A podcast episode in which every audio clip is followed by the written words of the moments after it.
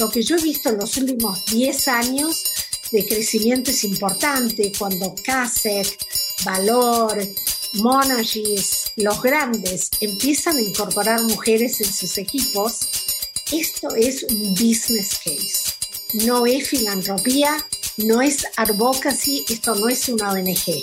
¿Quieres hacer más dinero? Tenés que ser, estar en un ambiente más inclusivo, porque la inclusión te da todas las aristas de lo que querés atacar con un producto o una solución.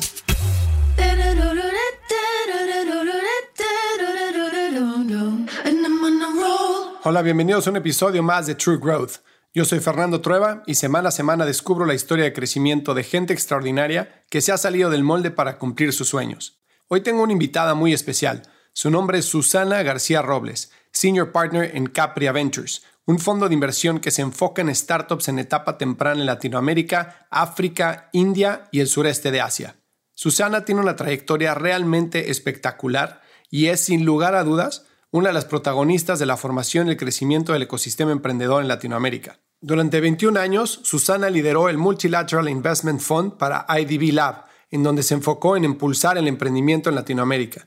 Fundadora de We Invest y de We Exchange, Susana ha sido una de las líderes detrás de las iniciativas que fomentan la diversidad de género en el ecosistema de venture capital y emprendimiento en Latinoamérica.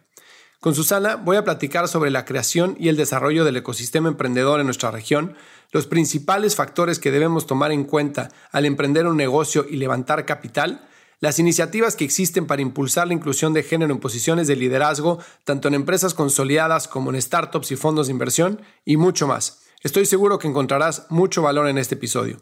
Antes de comenzar con la entrevista, te invito a que vayas a ratethispodcast.com diagonal True Growth y nos regales una calificación para ayudarnos a seguir creciendo y continuar trayendo para ti más invitados de primer nivel semana a semana. Te dejo con la entrevista con Susana García Robles, Senior Partner de Capria Ventures. Susana, ¿cómo estás? Qué placer, qué gusto y qué honor tenerte en el programa. Muchas gracias por tomarte el tiempo. Muchas gracias, Fernando, por invitarme desde el tórrido verano de Buenos Aires. Feliz de estar acá. bueno, espero que baje la temperatura un poco. Oye, este, bueno, como estábamos platicando fuera del aire y antes de entrar en materia, hay gente que sabrá quién eres, los que no, les recomiendo mucho que escuchen el podcast y que lean sobre tu background, porque realmente lo que has hecho a mí me parece una labor sumamente admirable y y muy importante para el emprendimiento en Latinoamérica, que es impulsar startups en, etapa temprana y también impulsar el emprendimiento de mujeres ¿no? en, la región. Entonces, por eso quería platicar contigo, pero antes de entrar en ese tema, si no te importa, cuéntanos un poco de tu trayectoria, de cómo llegaste a estar en la posición en la que estás el día de hoy. Bueno, a ver, a mí me gusta empezar choqueando un poco a la gente que espera que les diga que estudié un MBA, que desde el comienzo quería ser financiera, bla, bla, bla. No fue así. Lo que yo realmente quería hacer y que gracias a Dios mi madre en su manera suave pero enérgica me hizo ver que no iba a funcionar, era yo quería ser arqueóloga. Me encantaba, me fascina Egipto, quería estudiar jeroglíficos, arqueología y mi madre muy prudentemente me dijo, no sé, arqueología me parece que es una carrera en que no te da mucho dinero, pero necesitas mucho dinero para hacerla.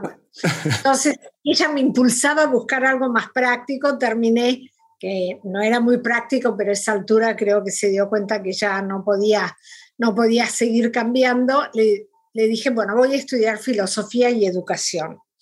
Ahora, al terminar filosofía y educación, por eh, razones familiares, me mudé a Estados Unidos. Y eso creo que cambió mucho porque a lo mejor si me hubiera quedado en Argentina con mi título, hubiera seguido toda la parte de educación y de ser profesora de filosofía, que era lo que yo pensaba que iba a ser. Al llegar a Estados Unidos, lo de validar tu título, empezar una carrera para intentar entrar en la universidad, de alguna manera no me gustó tanto. Me metí en el mundo de las ONGs siempre con el tema de educación, pero de educación de la mujer, eh, liderazgo de las mujeres jóvenes. Y eso, yo estaba en Washington viviendo, en algún momento me cansé de estar un poco en Washington, no era el Washington DC que soy, que tiene un poco más de marcha, yo era joven en ese momento y dije, bueno, me voy a New York a probar fortuna. Y en New York me enganché a hacer consultorías con los países que estaban representando a sus gobiernos en las Naciones Unidas. Entonces, indirectamente me enganché en el mundo de las Naciones Unidas, pero no trabajando para las Naciones Unidas, sino para la misión, como lo llaman, la misión de Honduras, la misión de Argentina, la misión de Estados Unidos. Eso fue por el año 94, para que se den cuenta, algunos seguro que ni habían nacido, y lo que me empecé a dar cuenta, y la verdad es que no he seguido muy en contacto con lo que hacen las Naciones Unidas, es que en realidad todo lo que yo pensaba de las Naciones Unidas, el consenso universal, todos los países tienen la misma voz y demás, no es verdad. ¿no? Los países que tienen más dinero intentan convencer a los países que tienen menos dinero, que eran en general los que yo estaba representando, con la excepción de un año que trabajé con Estados Unidos. Y ahí me empezó el bichito, dentro de los tres años o dos años de estar ya en New York, de decir, yo no quiero seguir en el mundo de las ONGs donde siempre te falta dinero y no tenés poder. Yo quiero buscarme un lugar donde tenga el poder del dinero, obviamente no podía ser mío porque no lo tenía, y tenga una visión buena hacia una región a la que pertenezco y a la que creo no voy a volver a vivir en esa región. Entonces empecé a hablar con amigos y uno de ellos me empezó a ayudar, ¿no? Yo decidí tomar una, una maestría en Columbia University.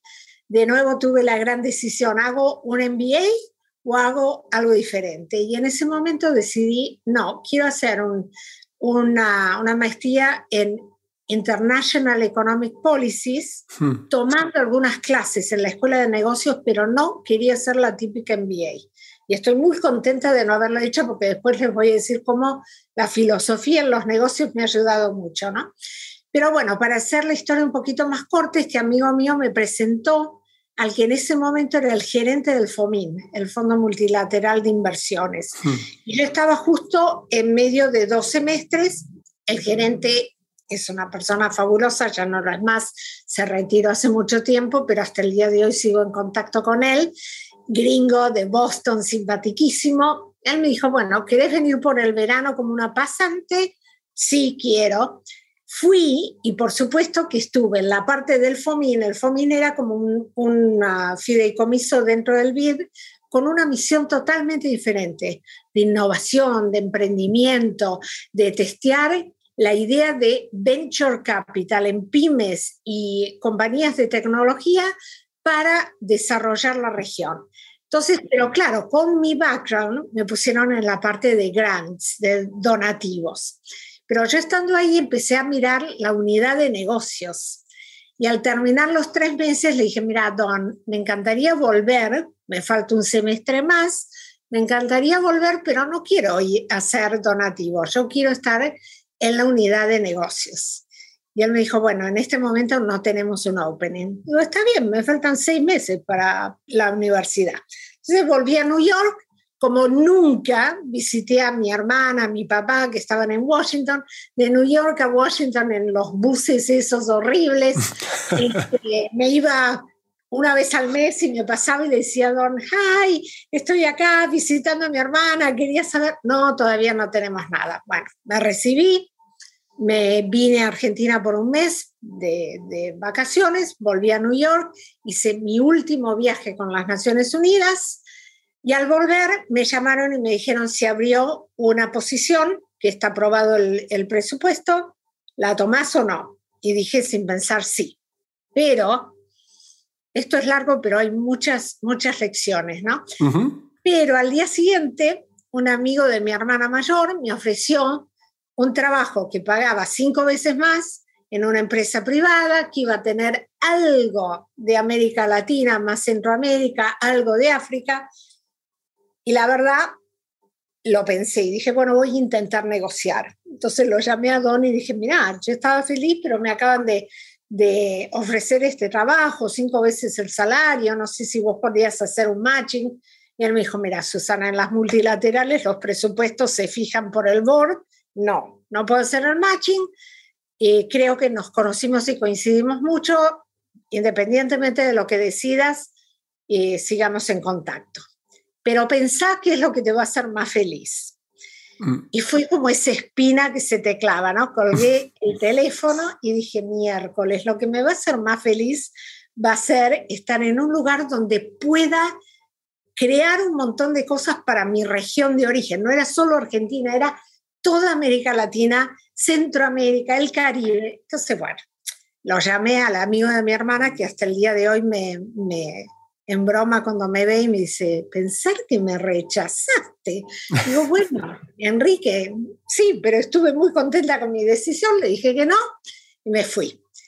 Y empecé un viaje en, en algo que no tenía ni idea lo que iba a pasar, ¿no?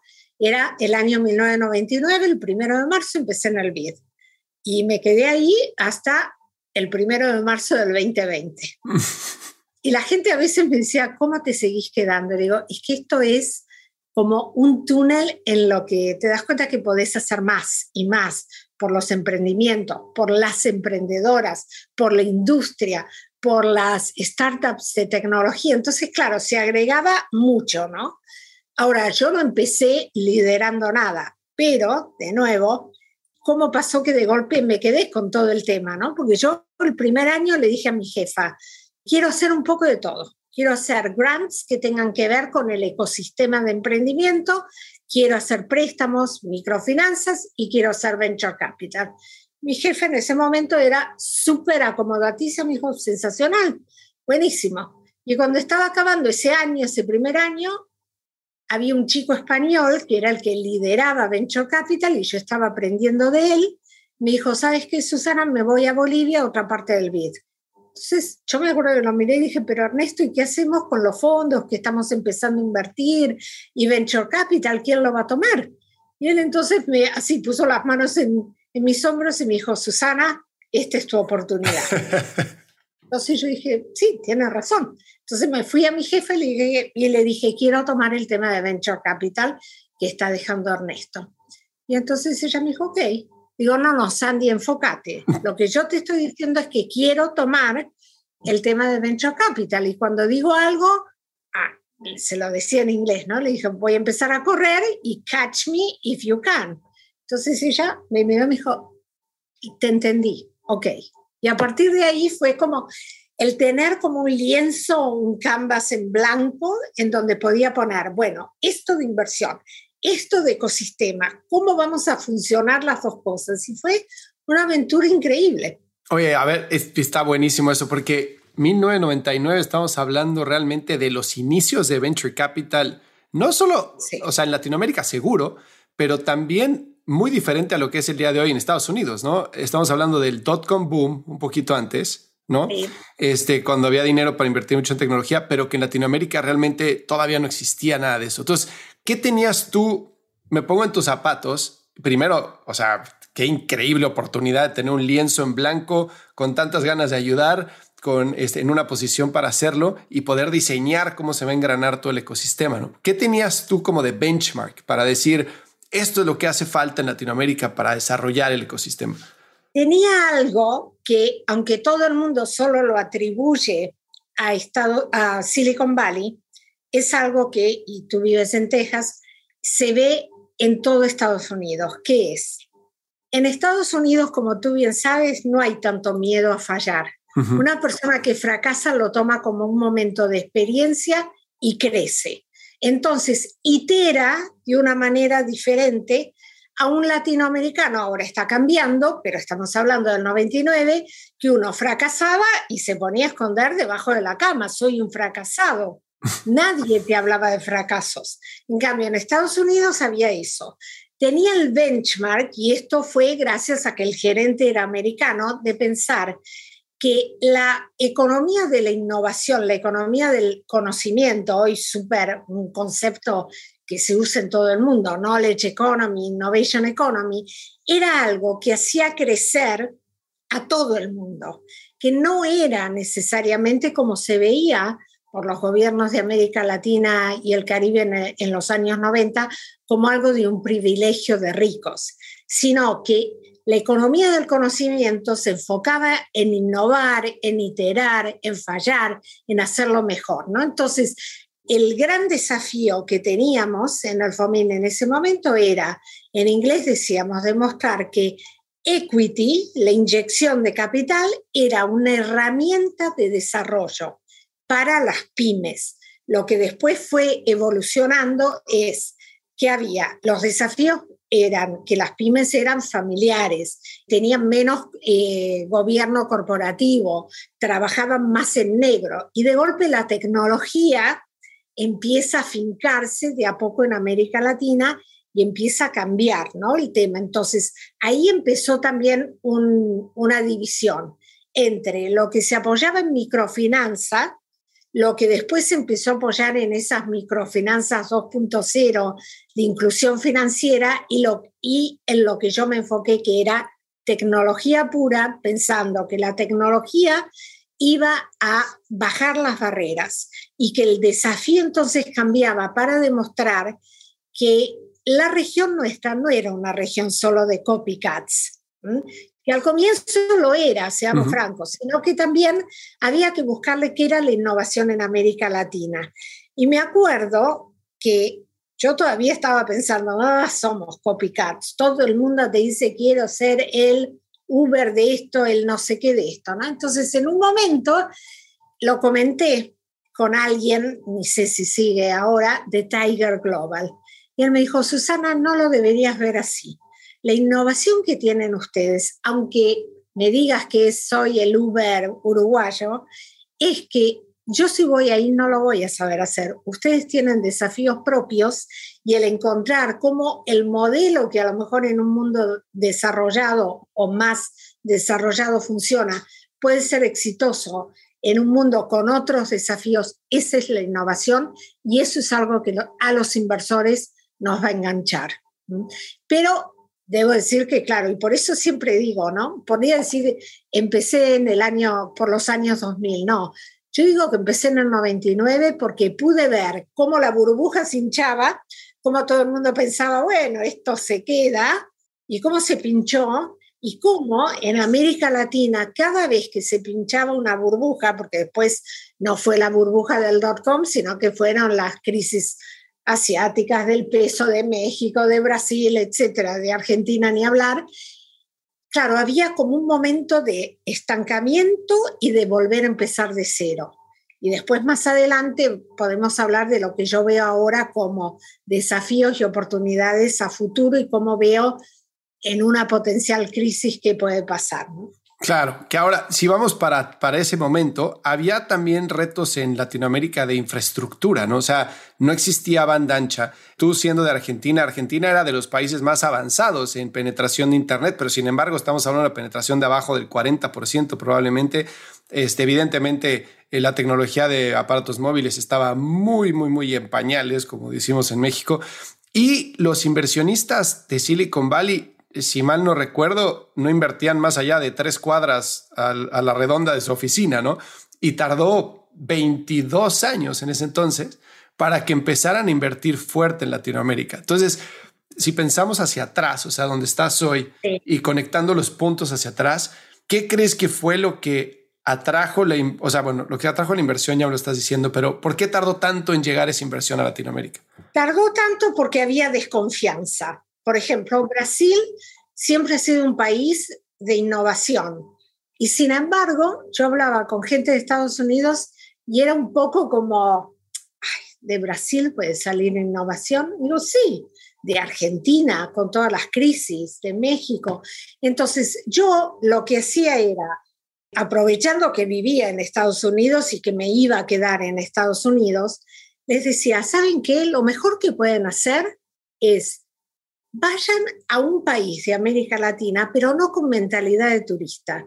Yo les armo como su propio tour de conocer comunidades emprendedoras, de hablar con emprendedores, de hablar con los pocos gestores de fondos que había. Vean lo que hay y después me dicen. Y muchas veces eso hacía que volvieran y me dijeran, pero ¿cómo no está mucho mejor todo? Digo, bueno, porque ustedes no nos creen.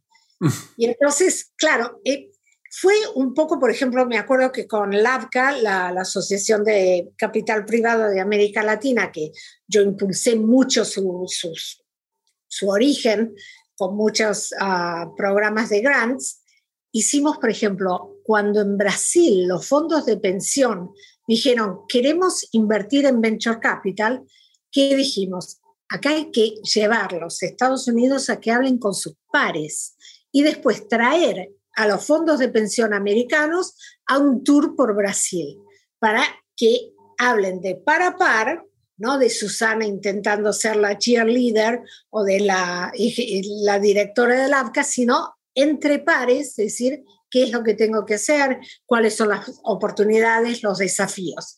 También tengo que decir, Fernando, que una cosa que funcionó muy bien es que a veces la gente no se lo cree, ¿no? Y ahora está pasando mucho más seguido. Pero alguna buena historia, de repente, de vez en cuando, ponía a la región en la mira de los inversores.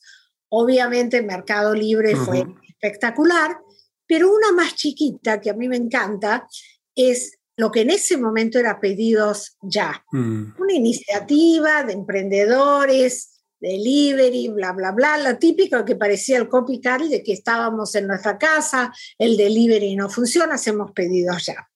Entonces yo me acuerdo que una vez viajé a Silicon Valley y mencioné Uruguay. A propósito, lo hice obviamente, ¿no? Entonces el, el gringo de turno me dijo, Uruguay, where is that? Entonces le digo, y Uruguay está en el cono sur, Argentina, Uruguay, Paraguay, Brasil. Ah, hmm como diciendo, nada que ver. Después, en el año siguiente, pedido ya que había recibido un préstamo de 50 mil dólares de un fondo apoyado por el FOMIN, de repente consigue que CASEC, que se había creado, le ponga dinero, Tiger Global le puso un poco de dinero y de golpe Uruguay empieza a ser más mencionado, ¿no? Entonces yo al año siguiente, en mi viaje anual a Silicon Valley, digo, ah, yo esto lo tengo que probar. Estaba hablando con otra persona, no con la misma persona, ¿no? Y entonces digo, ya, la, la, Uruguay. dije, oh, Uruguay, ya, pedidos ya. yeah, Uruguay, pedidos ya. Ahora, obviamente, claro, uno piensa, bueno, y después pedidos ya, hubo mucho, mucho camino hasta llegar a D-Local, ¿no? Que ahora obviamente...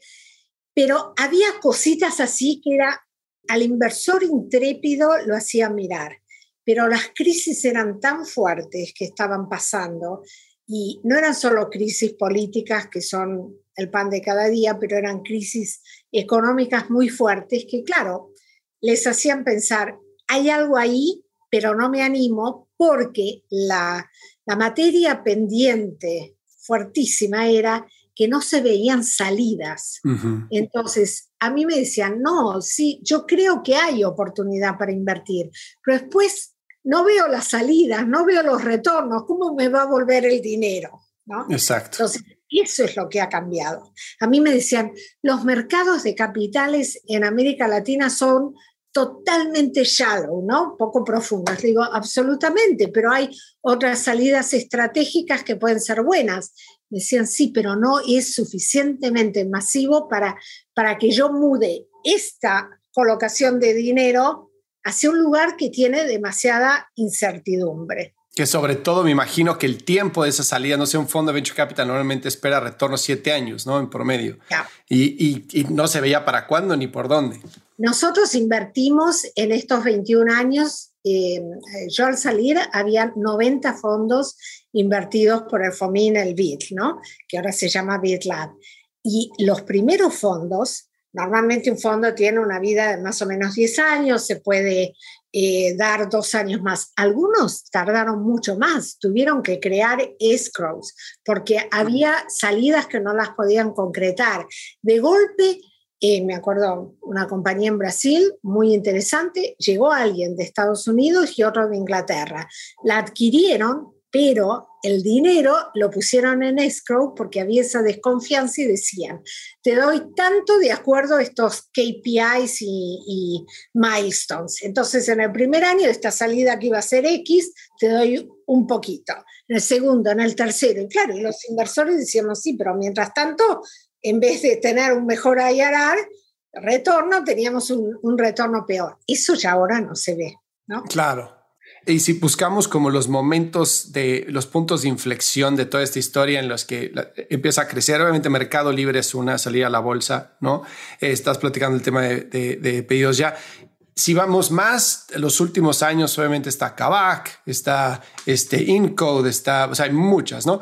Pero entre Mercado Libre y el año 2020, sí. ¿qué fue lo que detonó la explosión? Había muchas cosas que estaban, viste, cuando pones agua a hervir, pero no con fuego muy alto, entonces estaban hirviendo poquito y la gente no se daba cuenta.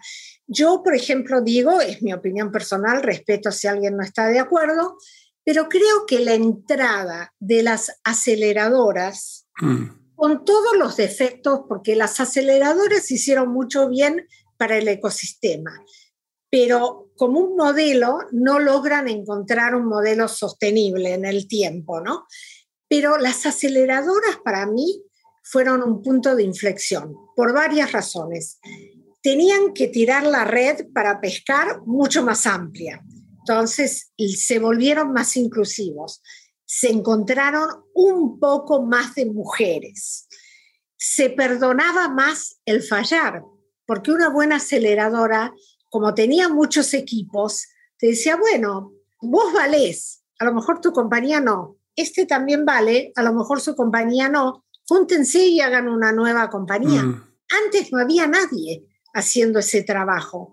Entonces, esa mentalidad que fallar, equivocarse no es fracasar, sino experimentar y volver a hacerlo mejor en la, en la próxima vuelta, yo se lo atribuyo bastante, bastante a las aceleradoras. Los gobiernos comenzaron a darse cuenta que el venture capital no era una cosa para ricos. Empezaron a ver emprendedores porque en realidad el talento no tiene geografía. Lo que todavía al día de hoy tiene geografía es obviamente a dónde van la mayoría de los recursos. Pero de golpe uno desde el BID podía empezar a hablar con los gobiernos a decirles, ¿saben qué? Hay mucha gente que si ustedes quieren apoyar la economía del conocimiento, deberían empezar a apoyar la creación de incubadoras, la creación de aceleradoras. Las incubadoras también tuvieron que pivotear. Al comienzo la incubadora, yo decía, era demasiado parecida a la incubadora de un niño, ¿no? Estaban todos los emprendedores calentitos, arropados, tenían todo lo que necesitaban, cuando salían después de cuatro años no sabían qué hacer y fallaban. Entonces, la aceleradora era mucho más exigente en ese sentido, menos tiempo, hay que arremangarse y hacerlo empezamos a trabajar con la Asociación de Venture Capital. Hicimos muchísimo con temas regulatorios, de convencer a los gobiernos de que valía la pena que exploraran eso. También creo que quiero resaltar a Endeavor. Mm. Endeavor también fue un punto de decir, ok, viene una gringa como Linda Rottenberg y empieza, con la ayuda del BID, a crear programas en diferentes países. ¿Qué es esto? Y de golpe, y poca gente lo, sabe a lo mejor, pero una de las emprendedoras en Devor era una chica de una favela de Brasil, Leila Vélez, de Belleza Natural, hoy una super ejecutiva, su compañía tiene más de 3.000 personas trabajando para ellas, pero ella lo que creó con su cofundadora en la favela era una compañía de cosmética para alisar el pelo de los hombres. Quemó, como ella dijo, quemamos el pelo de nuestros maridos, pero logramos al final conseguir la, la, fórmula. Y ella dice, siempre dice, Linda, yo, yo la llevé a, a We Exchange, que es una iniciativa que creé para mujeres emprendedoras, y Linda y Leila hablaban de cómo y Leila la perseguía Linda y decía, yo tengo que estar en Endeavor. Y Linda entonces decidió que sí, que estuviera, ¿no?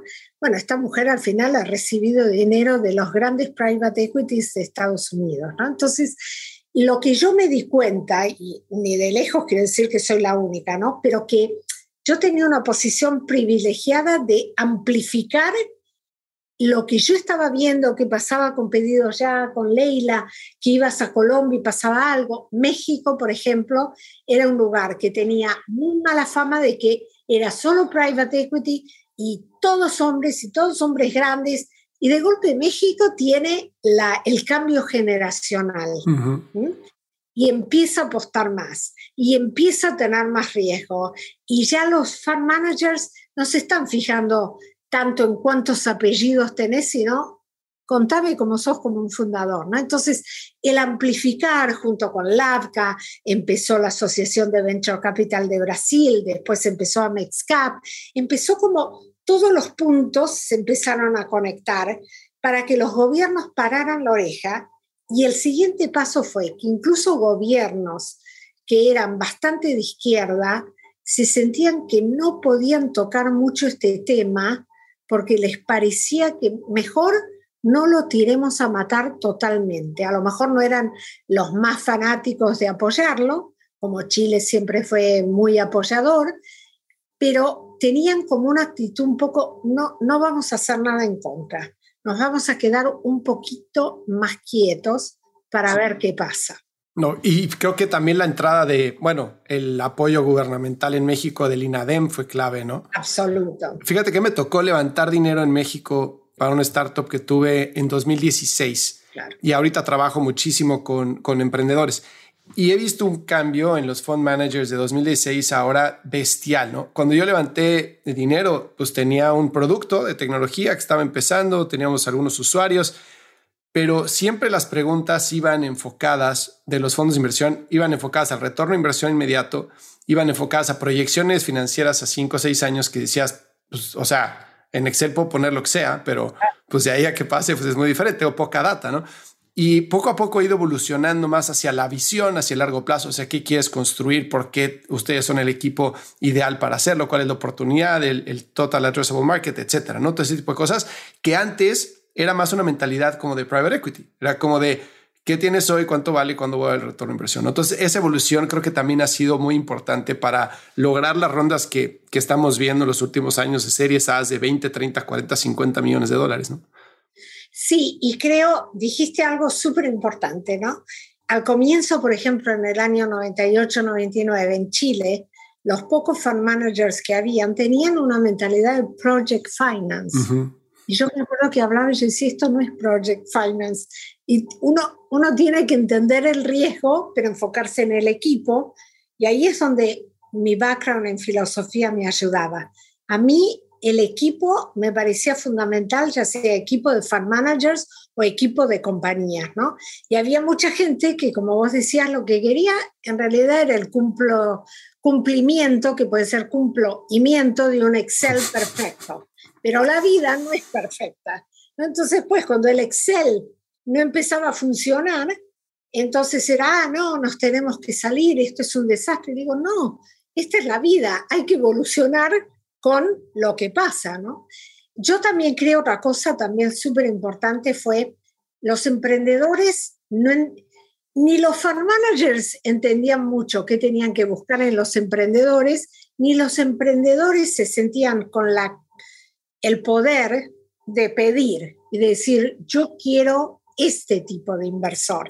Y esto es lo que yo he visto en los últimos años, que me da mucha alegría, que es que el emprendedor puede decir, ¿sabes qué? No, no quiero solo, como se dice en inglés, dumb money, dinero tonto, sino que quiero dinero inteligente, que me des conexiones, que me abras puertas, que me des estrategia, que me ayudes a crecer y escalar aparte del, obviamente, dinero en efectivo, ¿no? Y, antes no era así. Entonces, los inversores ángeles tenían la idea de, bueno, si te pongo tus primeros dineros, tomo 50% de la compañía. Y muchas veces el emprendedor no sabía, necesitaba el dinero y decía, sí, te lo doy. Entonces ya con eso se crucificaban de por vida porque los venture capital no querían hacer eso. Después venían gestores de fondos que a lo mejor también eh, de repente al, al, primer problema decían, este emprendedor es un fracasado. No, no estaban entendiendo que a lo mejor había que apoyarlo más. Otras veces no, era al revés, se quedaban demasiado tiempo en una compañía en vez de decir, no, hasta acá llegamos, pero ojalá que con otros vuelvas a crear otras, ¿no? Entonces, había como una ignorancia que a través de los errores y los éxitos se empezaron a, mejorar las condiciones para los dos. Para el emprendedor, que hoy tiene muchísimo más un menú potencial de inversores, y para los gestores, que también tienen un mayor número de startups de las cuales pueden elegir. Y irónicamente yo creo que, a ver, no es que esté contenta que haya pasado la pandemia, especialmente yo pensé que terminaba el BID y si yo había viajado muchísimo en el BID, ahora en Capria, iba a estar viajando como loca por todo el mundo, vino la pandemia, todavía estoy esperando viajar como loca por todo el mundo, pero algo bueno que, que hizo la pandemia fue resaltar el poder que tiene la tecnología para unirnos y el poder que tiene la tecnología para escalar. Porque a fuerza tuvimos que darnos cuenta, ok, usemos tecnología. Entonces, eh, la pandemia ha ayudado mucho a eso, mucho. Y para aquellas empresas que tenían el paradigma de hay que estar aquí juntos todos en la oficina, tenemos que contratar en un headquarter, la inversión en los headquarters que se hacían bestiales. O sea, creo que, digo, quieras o no, pues tenías que dejar que la gente trabajara afuera y, y, las compañías se han dado cuenta que eso no frena la productividad. Este, en algunos casos pues hay gente que le gusta, gente que no, pero no afecta los resultados de las empresas, ¿no? Absolutamente. Y creo que eso también es importante, ¿no? Porque lo que ha hecho, justamente ayer lo hablaba con mis socios, es que también hay un montón de emprendedores creando herramientas tecnológicas para las pymes. Exacto. Que les falta dar ese salto de digitalización. Antes no había, antes era, bueno, si vos sos una microempresa y yo estoy en Venture Capital, nuestros mundos no coinciden. Pero ahora el mundo es más fluido. Entonces, los de Venture Capital se dan cuenta que hay un montón de gente que tiene que vivir de sus pymes, pero que si siguen de la manera que estaban antes de la pandemia, no van a, tener éxito. Entonces, están creando lo que en inglés se llama el SME de pyme, Small Medium Enterprise Tech Tools, ¿no? Y a la vez la otra tendencia súper interesante que ha pasado también en los últimos 3, 4 años es que private equity, que antes solo invertía en ladrillo, en hoteles, en infraestructura, de golpe dice, hmm, yo creo que tengo que invertir en tecnología también. De golpe ve fondos invirtiendo en un NOTCO que antes un fondo de private equity nunca hubiera invertido en Notco. Y estoy hablando de la ronda antes de que se volvieran unicornios. Entonces, esos cambios lo que indican es que sí, la pandemia, la tecnología nos ha hecho ver cómo podemos apoyarnos en todos los diferentes estadios y al final es el tejido de la sociedad, ¿no? Porque las pymes son importantes para la sociedad, pero si las compañías de tecnología que van a crecer más rápido, van a escalar más rápido. También se enfocan a que esas pymes den el salto de digitalización. Entonces va a haber una economía del conocimiento en los países que se empieza a parecer más y más a la de Estados Unidos, a la de Inglaterra, a la de Israel, aunque Israel está muy enfocada en ciertos sectores. Entonces, eso es lo que empieza a ser bastante atrayente. Y te diré que desde que yo entré a Capria, como en Capri invertimos en América Latina, África, India y el sudeste asiático, es muy interesante ver que África nos está siguiendo los pasos. Sí. África antes de la pandemia tenía muy pocos unicornios, hoy tiene 11. Wow. Que no es menor con todos los problemas, obviamente que la mayoría salen de ciertos países dentro de África, pero está poniendo a la región en el mapa. Está haciendo que un Google trabaje con una compañía de lagos, porque se da cuenta, si yo me meto antes, obviamente me beneficio más. Completamente. Sí. Oye, en tu posición como eh, en aquel entonces, bueno, y todavía como de facilitadora del ecosistema, me imagino que habrás visto miles, cientos de miles de emprendedores este, hasta la fecha, ¿no? Eh, para las empresas early stage, ¿cuál sería tu, digamos, tu em, conclusión sobre los puntos importantes en los cuales hay que fijarse para una empresa que está en la etapa temprana queriendo levantar seed capital o un early stage round antes de la serie? ¿Cuáles son esos indicadores clave en los que tú te fijabas para decir aquí hay potencial? A ver, creo que cuanto más temprana es eh, el, momento de la empresa, cuando más temprano, más uno se tiene que enfocar en el equipo. Es este el equipo que la puede ayudar a pivotear y crecer, ¿no? No evitar el tema de que van a tener que pivotear. Algo no va a ser como lo que pensaban. Entonces yo me fijaba mucho y me fijo todavía en el equipo ¿Tienen complementariedad o son todos iguales? Y acá no solo estoy hablando de que sean solo hombres o solo mujeres, sino que a veces cuando vos ves un equipito, que son todos mini-mis, yo digo A y yo te completo la frase. Y todos venimos del mismo, de la misma universidad y del mismo barrio y demás. Puede ser que la idea resulte buena, pero ¿quién va a hacer que eso se escale más masivamente, hay que poner un cambio de equipo ahí. Eso es una cosa. Los que son fundadores van a ser capaces en algún momento de darse cuenta que a lo mejor tengo que dejar a otro que me crezca la compañía y yo pasar al board de la compañía. Mm. Ese es un, un momento de inflexión muy importante en una startup, porque el visionario no siempre es el que puede hacer crecer la compañía después de que llegó a un cierto momento. A veces sí, pero no siempre. Y es humildad decir, la compañía tiene que ser lo más importante. Entonces yo me quedo en el board, por supuesto que me quedo con mis acciones, estrategia y demás, pero hay otros que la harán crecer de una manera diferente, es algo importante para mí me importa mucho cómo es la sinergia, ¿no? Sinergia, complementariedad y diferencia entre los fundadores. A veces las diferencias son tales que no son buenas, por eso las diferencias tienen que ser complementarias. Mm. Estoy pensando en una compañía que era muy buena, brasilera, hace mucho, mucho tiempo, y que hubiera podido ser el Uber antes de que Uber existiera. Wow pero su fundador tenía un complejo de, uno de los fundadores, un complejo de diva increíble. Entonces, el otro trabajaba muchísimo y hubiera podido lograr pivotearle y quería cambiar, innovar, testear. Trabajamos con corporativos, trabajamos con clientes individuales, lo que sea. Y ahí costó años lograr que el que era la diva pasara al board mm. y que el que podía realmente escalar la compañía la pudiera realmente tomar las riendas. Y para ese entonces ya Uber empezó a existir y ya entonces al final esa compañía se vendió y se vendió bien, pero ni de lejos lo que hubiera sido, ni de lejos, ¿no?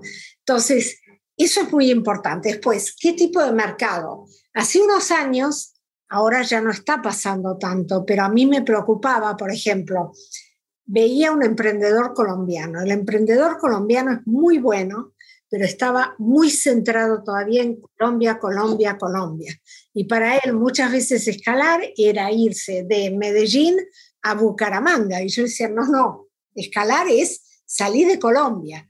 ¿Qué pasó? Pasó la Alianza del Pacífico. Gran momento, una de las pocas iniciativas muy políticas que yo pensé, esto va a resonar. Los chilenos quieren trabajar con este eje.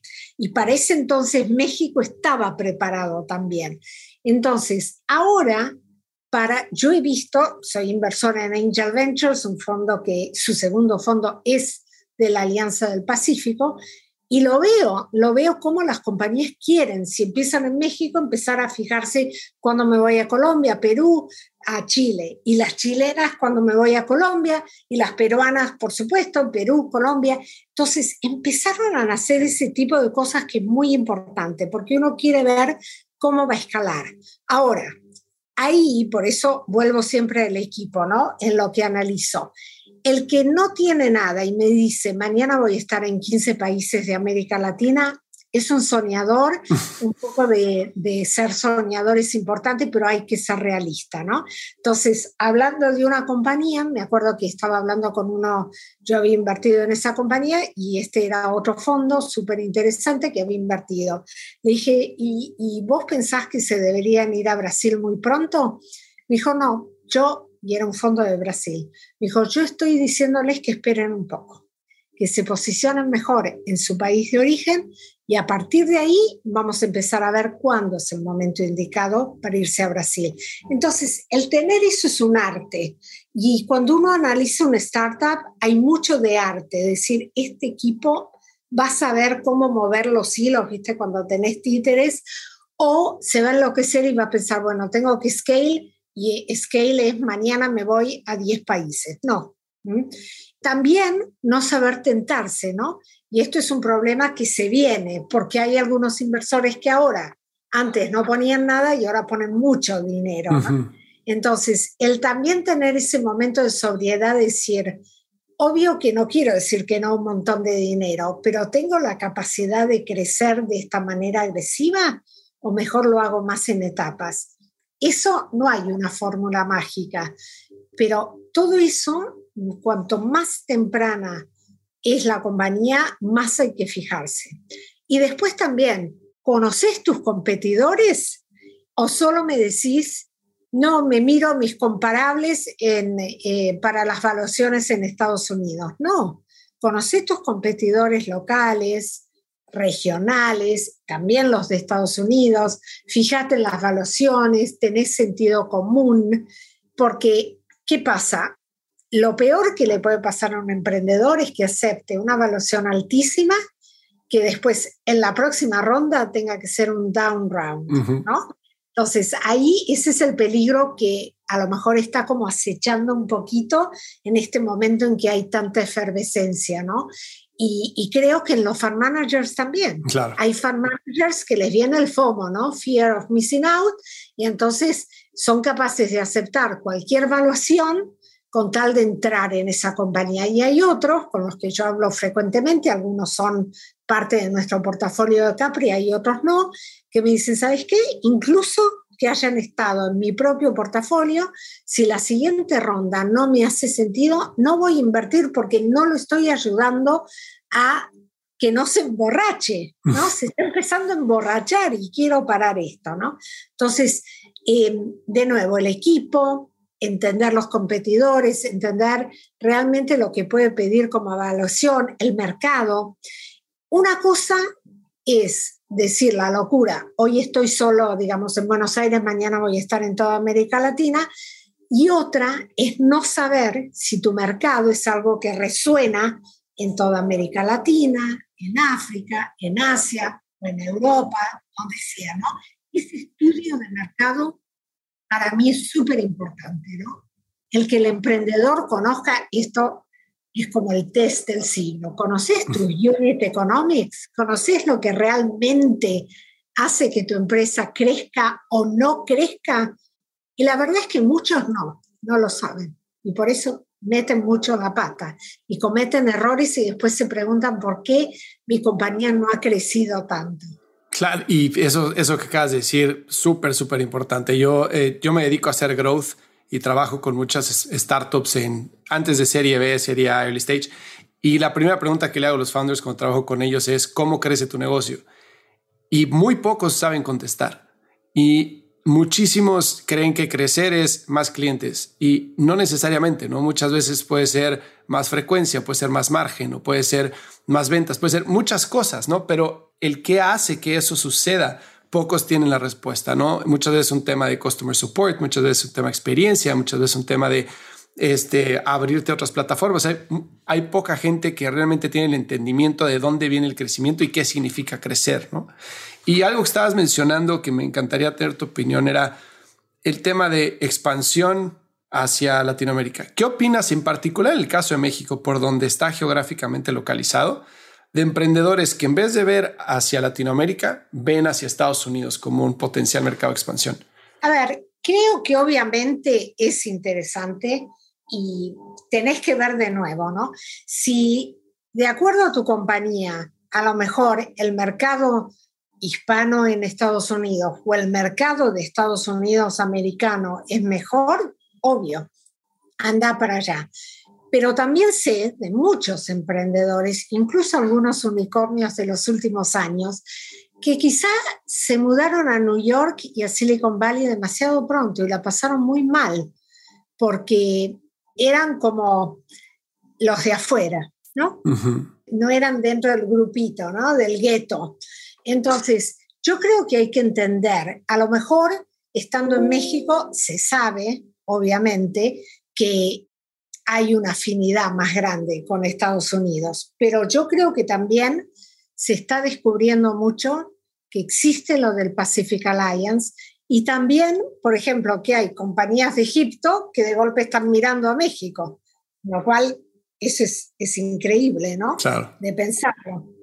Pero creo que es, eh, no sé, por ejemplo, Aprende Institute es una compañía que Claro, su mercado va más allá del mercado de América Latina. Es el mercado hispano también en Estados Unidos, quizás futuro el mercado hispano en España. Entonces, obviamente que su mercado está bien que lo haga así, pero a lo mejor otros lo que están descubriendo es que les es más fácil, por lo menos, crecer en uno, dos, tres países y después ir más robustos a Estados Unidos.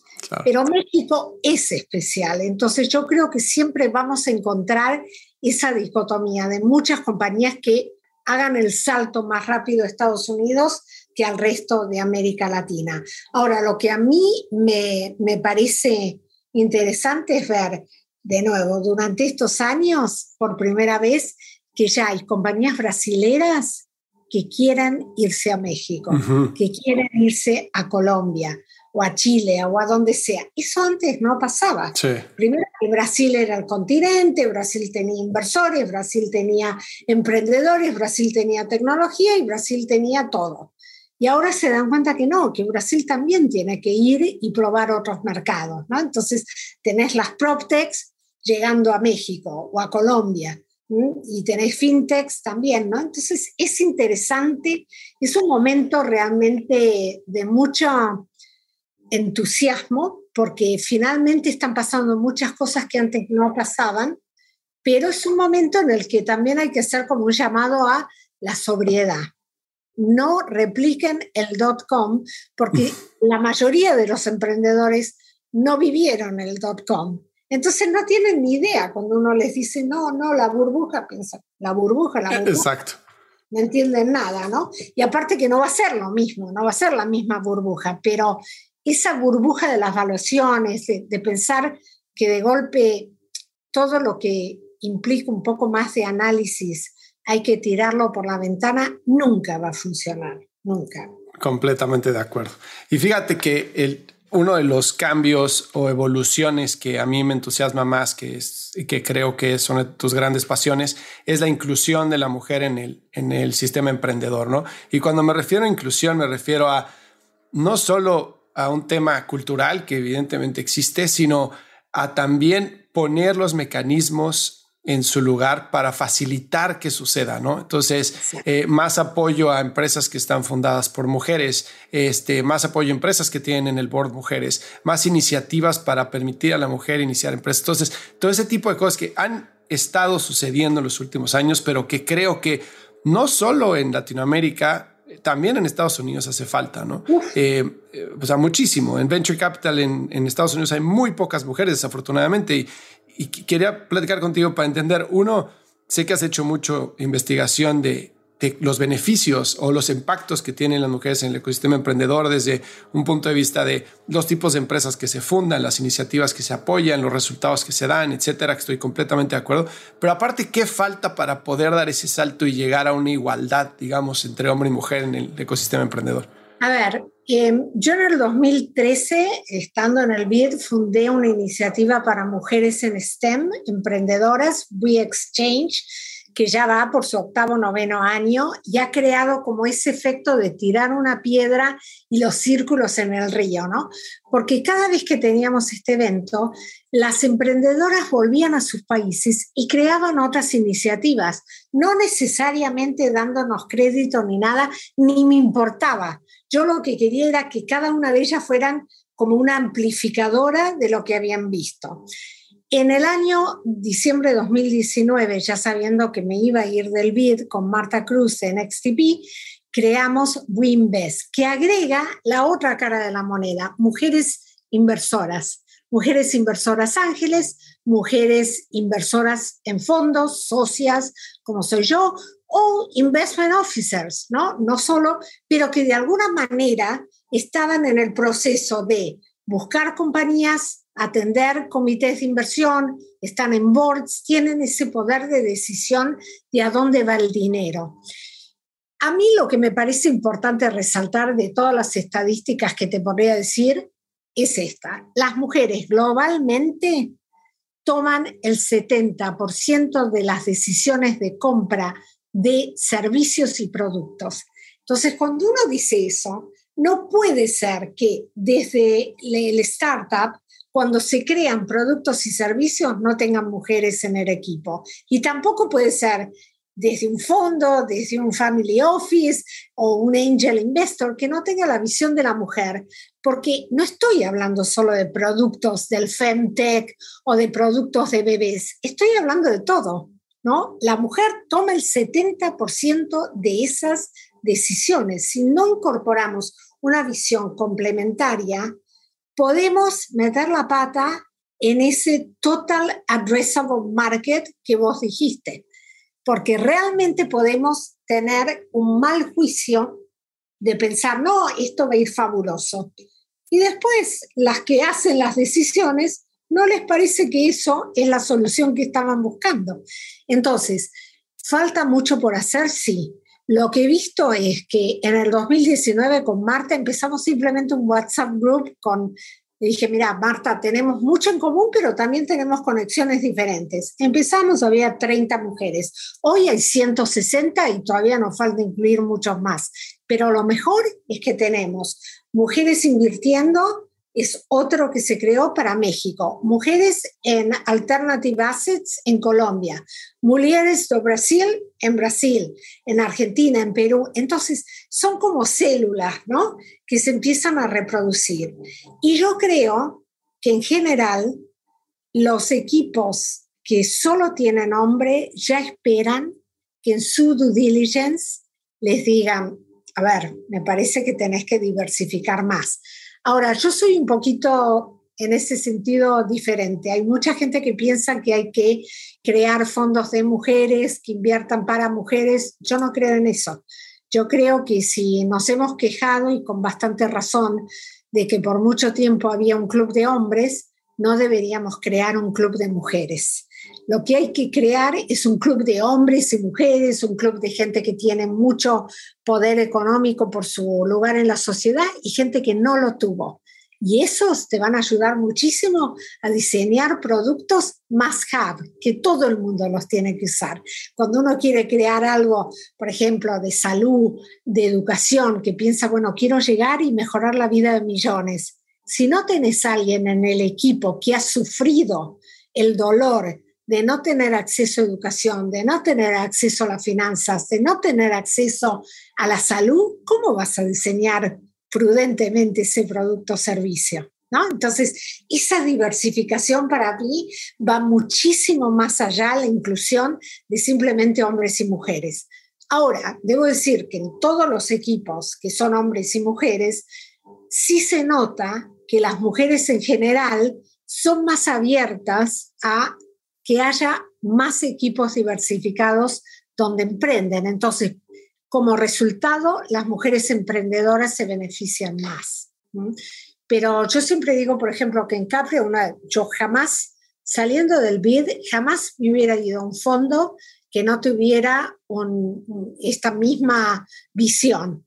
Sin embargo, Capria, cuando uno entra, no va a ver por todos lados, apoyamos gender diversity. No, nosotros caminamos, we, we walk the talk, ¿no? Entonces, lo que a mí me gusta mostrar es, pongo a todo el equipo, 51% de mujeres. Dentro de las mujeres y los hombres, tenemos gente de Rumania, de Estados Unidos, de India, de África, dentro de África de diferentes países, dentro del mismo país de diferentes tribus. Los socios, tres son americanos, una es latinoamericana. Entonces, eso es lo que para mí me parece más el secret sauce de verlo, en vez de ver todo muy blanco y negro, oh, más hombres, más mujeres que apoyen a más mujeres. No, cuando abrimos, cuando, cuando vemos, bueno, tengo que entender cómo un emprendedor de India ve la cosa y eso a mí me ayuda en mi cerebro también a ser más abierta cuando viene alguien de América Latina que no, no tiene mi, mi mismo background. Es lo mejor que nos puede pasar, ¿no? Entonces, creo que nos falta mucho, pero soy súper optimista. Lo que yo he visto en los últimos 10 años de crecimiento es importante cuando CASEC, Valor, Monagis, los grandes, empiezan a incorporar mujeres en sus equipos, ni qué hablar de, de otros, ¿no? Y en este momento se me está escapando uno que quería mencionar, pero bueno, ya, ya me acordaré. Ah, General Atlantic. Ah, claro. Con una mexicana sensacional ahí. Bueno, ya eso te dice que se está, el mensaje está permeando. Porque antes, hace 15 años, por ejemplo, cuando yo hablaba con un farm manager, me decía, ¿sabes qué, Susana? Esa es tu tarea por estar en el build de ecosistema. Yo decía, no, no, vos no me entendés, esto no es ni beneficencia, ni poner a la mujer como el florero en la mesa del living. Esto es un business case. Los equipos diversificados son más innovadores, los equipos diversificados inclusivos te dan más retorno para tus inversores. Entonces, yo siempre digo, y le hago un quote, el tipo no me conoce y nunca se va a enterar, pero Kevin O'Leary, que es uno de los Sharks de Shark Tank, ah, hace unos años, dio una entrevista diciendo que un día, hablando con el equipo que le hace el scouting de las empresas, se dio cuenta que las empresas, en ese momento solo había invertido en más o menos 25 empresas, las que le daban más dinero eran empresas que tenían a mujeres en altos puestos. Entonces dijo, a ver, esperen, quiero entender un poco qué es esto. Y empezó a fijarse y dijo, a partir de ahí, le dije a mi scouting team que no me podían traer ninguna empresa que no tuviera mujeres, mujeres con hombres, juntas. Dijo, y yo no lo hice por filantropía, lo hice porque tenía los números duros y puros. O sea, yo no soy la madre Teresa de Calcuta ni lo quiero ser. Quiero más dinero, quiero invertir en equipos diversificados. Entonces, de nuevo, aún hoy, que ya no estoy en el sino en Capria, usamos ese tipo de ejemplos como para amplificar y decir, esto es un business case no es filantropía, no es advocacy, esto no es una ONG. ¿Querés hacer más dinero?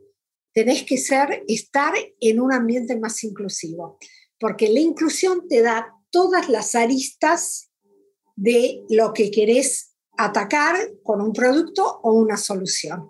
Estoy completamente de acuerdo y creo que no aplica solo para startups, sino para este Fortune 500, Fortune 50. O sea, yo he estado en, empresas y en boards en los que son puros hombres. Eh, una última empresa en la que trabajé eran 15 hombres en el board y yo no lo podía creer. Y sí hay un contraste muy fuerte en cómo se toman decisiones, a mi punto de vista, en mi pequeña muestra de los, de los boards en los que he estado, cuando hay mujeres. O sea, es, es mucho más, siento que hay un menor bias en la toma de decisiones de las mujeres hay una visión mucho más como de impacto social, impacto en la gente, como que naturalmente la mujer es más de cuidar que el hombre, ¿no? Eh, siento que mayor respeto al empleado también, o sea, muchas cosas que, tienen un beneficio directo en la productividad y en el cómo se siente la gente con la empresa cuando hay mujeres en posiciones de poder, ¿no? Sí, mira, te digo, por ejemplo, de acuerdo a Crunchbase, cuando los equipos de inversores cuentan con hombres y mujeres, las salidas llegan a ser hasta 9.7% más rentables. Y después, eh, en general, las mujeres son 1.17 veces más propensas que los hombres para crear empresas con fines sociales en lugar de empresas con fines puramente económicos, pero incluso las de fines sociales son también con profit en la mente y son 1.23 veces más propensas que los hombres para entender consideraciones medioambientales, ¿no? Entonces, en el fondo, ¿qué es lo que estamos diciendo? No que mujer hace la cosa social y el hombre el dinero, no, sino que las mujeres entienden más esa triple P en inglés, Planet, People and Profit. Ahora, obviamente que uno siempre cuando generaliza también a veces es injusta, ¿no? No digo que hay hombres que no entiendan People, Planet and Profit, pero en general como colectivo me parece que tendemos a, a entender más o a darle más la vuelta, ¿no? De decir, ok, estás haciendo esto, buenísimo. ¿Por qué no pensás cómo lo podés llevar a otros lugares? ¿O por qué no pensás cómo bajar ya ahora atacaste este mercado que es más alto? Entonces tu escalamiento puede ser seguir por ese lado que te da los profits, pero empezar a bajar porque te da volumen. Exacto. Ese tipo de cosas de pensar fuera de la caja, equipos diversificados lo hacen mejor. Completamente de acuerdo. Te felicito por la labor que has hecho ahí. No, bueno, nunca se hacen las labores solas, ¿no? bueno, yo sé. Te digo que tuve el lujo de tener tantos jefes que me dejaban hacer, a ellos les importaba si metía la plata que viniera, se los contara y cómo la iba a sacar, básicamente, ¿no? y qué iba a aprender. Y después, a lo largo del tiempo que pude formar a mucha gente, que ahora está alguna de emprendedora fintech en Europa, otra en Europa del Este con una red de inversores ángeles, otra es española en una fintech mexicana. Hay mucha gente que pasó por mis equipos que están por todo el mundo haciendo cosas increíbles. Y yo estando en Capria, me siento que podemos seguir haciéndolo, pero con, ahora con un corazón un, un poco más universal. No solo América Latina, con mucha América Latina, pero también África, India, el sudeste asiático, no hacemos China, pero el sudeste asiático, Vietnam, Indonesia, Bangladesh, lugares que, que, tienen muchas cosas, muchos desafíos que son similares a los que yo vi a lo largo de estas décadas, ¿no? Pues te felicito. La verdad es que es muy, muy, muy admirable. Oye, Susani, ¿qué te gustaría dejarle a la gente? Este consejo para alguien que esté emprendiendo en Latinoamérica, ¿qué les dirías? A ver, lo que les querría decir es, primero, si están emprendiendo, no busquen minimis busquen gente que se complementen, que los desafíen, que siempre con respeto, pero que sean capaces de estar con otra gente que les presente otra visión y entre las dos visiones llegar a algo que sea mejor, ¿no? Y también les diría que nunca tengan miedo a decir, cometí un error. No pasa nada, sinceramente no pasa nada. Yo también como inversora cometí errores, a lo mejor invirtiendo en fondos que después mirando atrás dije, yo tenía esta corazonada que no debía haber mm. invertido en ese fondo y me ablandé o, dejé que otras cosas, bueno, uno aprende, uno aprende y aprendiendo uno también puede apoyar a los otros, ¿no?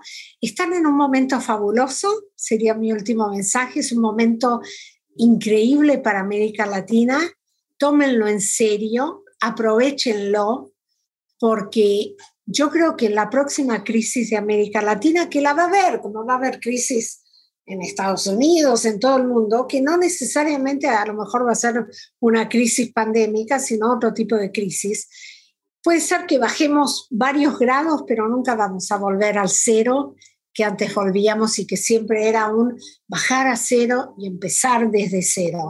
América Latina ya probó que como región es una región innovadora, ¿no? Entonces, aprovechen el momento, desafíense a ustedes y sigan adelante construyendo. construyendo porque el futuro es brillante, hay tantas necesidades que los emprendedores son los que tienen la llave para mejorar el mundo a través de la tecnología que realmente ayuda a empoderar y a, mejorar la vida de millones de personas.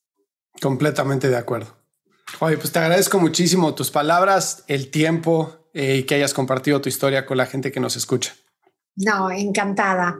Y felicitaciones por tu labor también. Es importante conseguir gente que hable de estos temas, que ojalá te escuche mucha, mucha gente, porque esto es importante. Todo el tema de comunicación es súper importante. Muchísimas gracias, Susana. Te lo agradezco.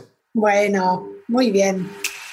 Si encontraste valor en este episodio, cuéntale a alguien. Y si no, también cuéntale a alguien. La mejor forma de ayudarnos es compartiendo tu opinión.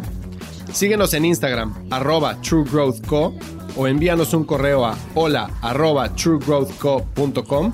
Leemos todos los mensajes y nos encanta estar en contacto contigo. Califícanos con 5 estrellas en iTunes o donde sea que nos estés escuchando para que podamos seguir creciendo y tengamos más invitados para ti. Menciónanos en Instagram y comenta lo que más te gustó de este episodio. Puedes encontrar las notas y referencias mencionadas en este episodio en truegrowthco.com diagonal podcast. Muchas gracias por escucharnos. Yo soy Fernando Trueba y te espero en el siguiente episodio de True Growth Podcast. Mientras tanto, sigue creciendo.